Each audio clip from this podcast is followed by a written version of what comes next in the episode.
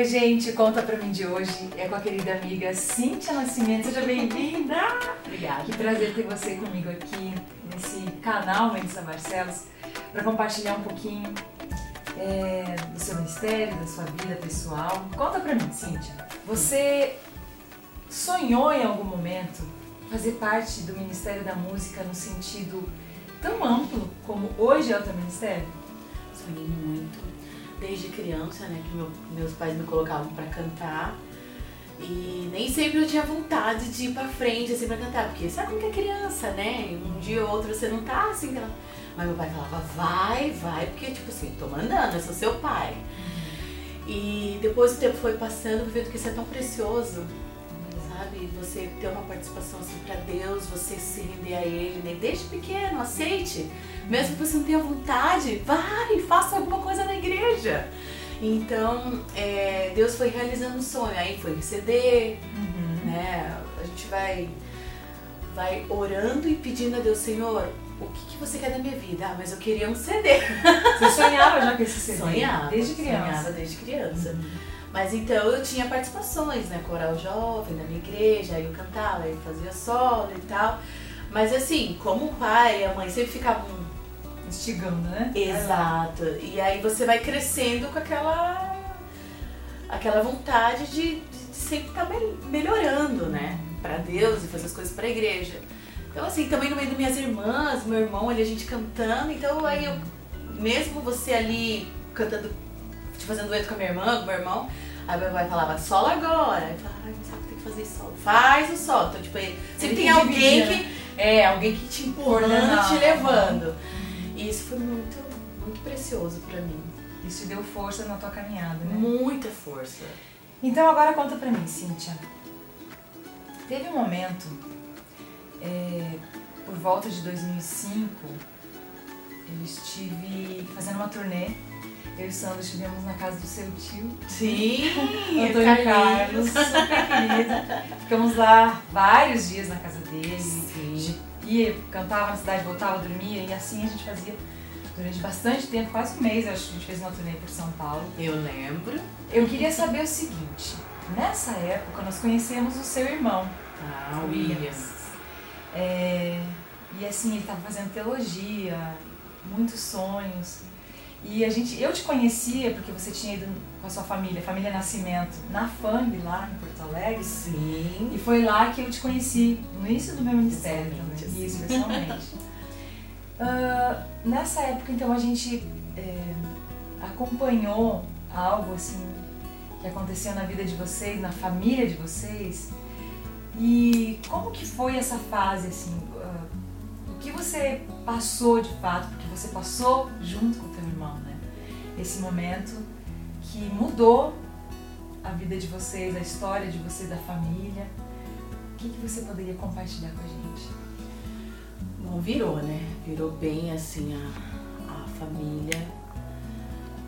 Meu irmão, assim, ele era minha dupla em tudo, né? Então a gente cantava juntos, a gente escrevia música juntos, as ideias ele lançava primeiro para mim, porque sempre tem que ter aquela irmã assim, a, a, cúmplice, mas eu era sempre na música. Aí a mais velha era cúmplice em outras coisas. Aí a mais então ele sempre São quantos irmãos? Nós quatro, né? Então ele é o único menino entre nós. Uhum. Então ele se destacava assim sem querer, né? Além de ser muito é. lindo. É. Na época ele fazia muito sucesso, porque falavam que ele era cover não sei se eu posso falar o nome do artista. Não sei. Aquele Pires lá, ah. entendeu? Ah, é. é, entendeu? aqui, à tarde. É, põe aqui, ó, o nome, né, qualquer coisa.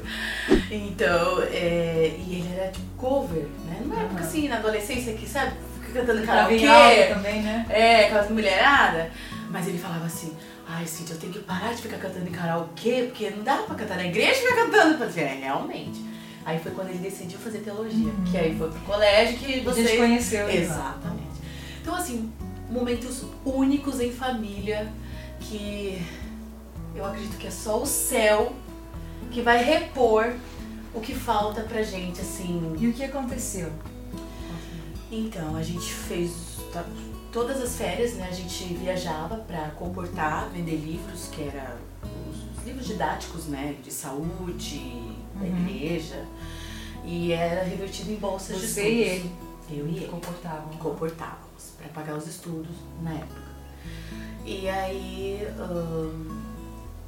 uma viagem que a gente fez, que foi em 2006, em Uhum. junho, Logo depois. logo depois, ele estava dirigindo, eu estava do lado dele e atrás estavam as nossas amigas, que é a Suzane, gaúcha, Uhum. filhinha dela, e mais duas irmãs, que achavam até que eram minhas irmãs quando saiu no, no- jornais. tudo. Ah, mas eram irmãs dela. Não, elas eram parecidas comigo, que eram moreninhas, assim Uhum. a Renata e a Rose estavam viajando com a gente. E a gente estava em Comportar, pro Rio Grande do Sul, que a gente sempre ia pro Rio Grande do Sul vender os livros. E aí foi que eu não lembro como foi, mas me contaram, porque eu só fui me dar conta depois de 10 dias no hospital.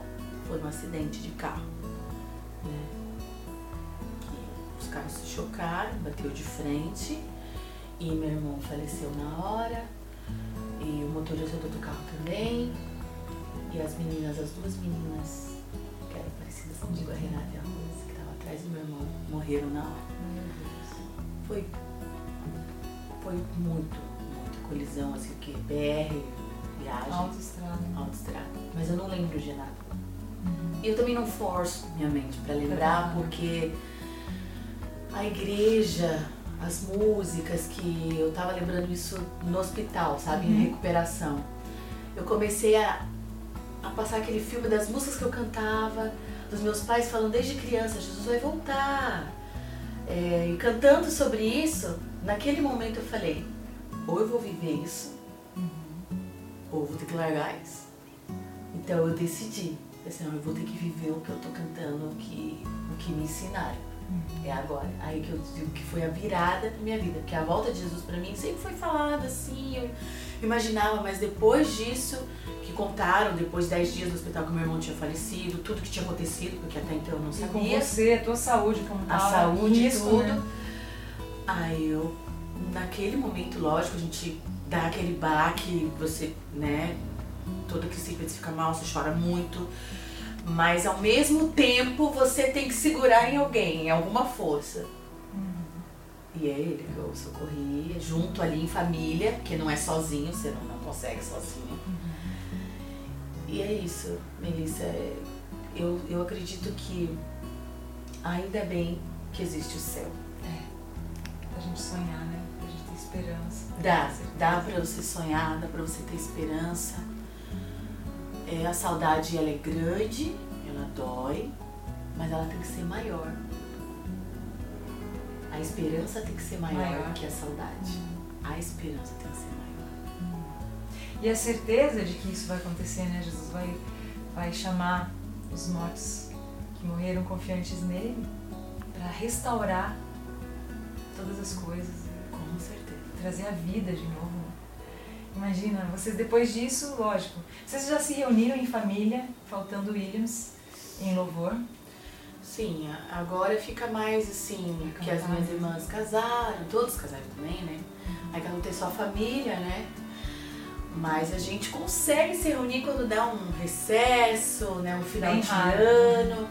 Aí o pai marca lá na igreja dele, em Peruíbe, igreja central de Peruíbe, sempre assim no começo do ano, já tô até abrindo a agenda aqui da família Nascimento.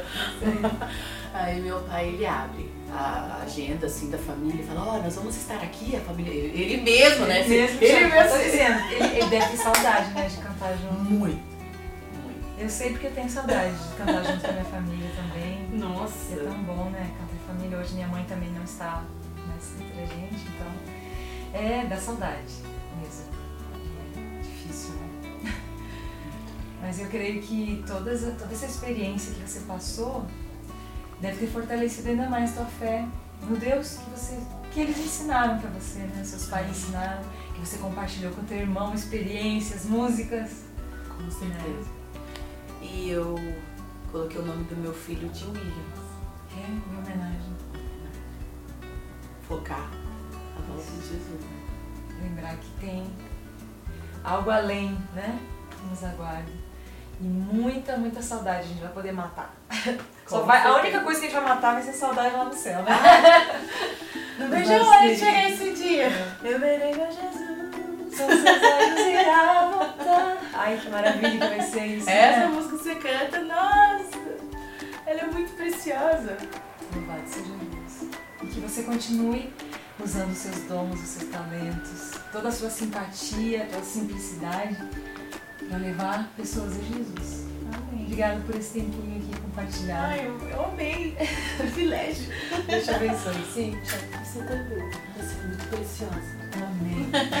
Obrigada pelo carinho, Beatriz. Tá? Tá bom. E esse foi o Conta Pra Mim de hoje, com a querida amiga Cíntia Nascimento. Não se esqueça de se inscrever no canal e me seguir nas redes sociais. Um abraço. Tchau.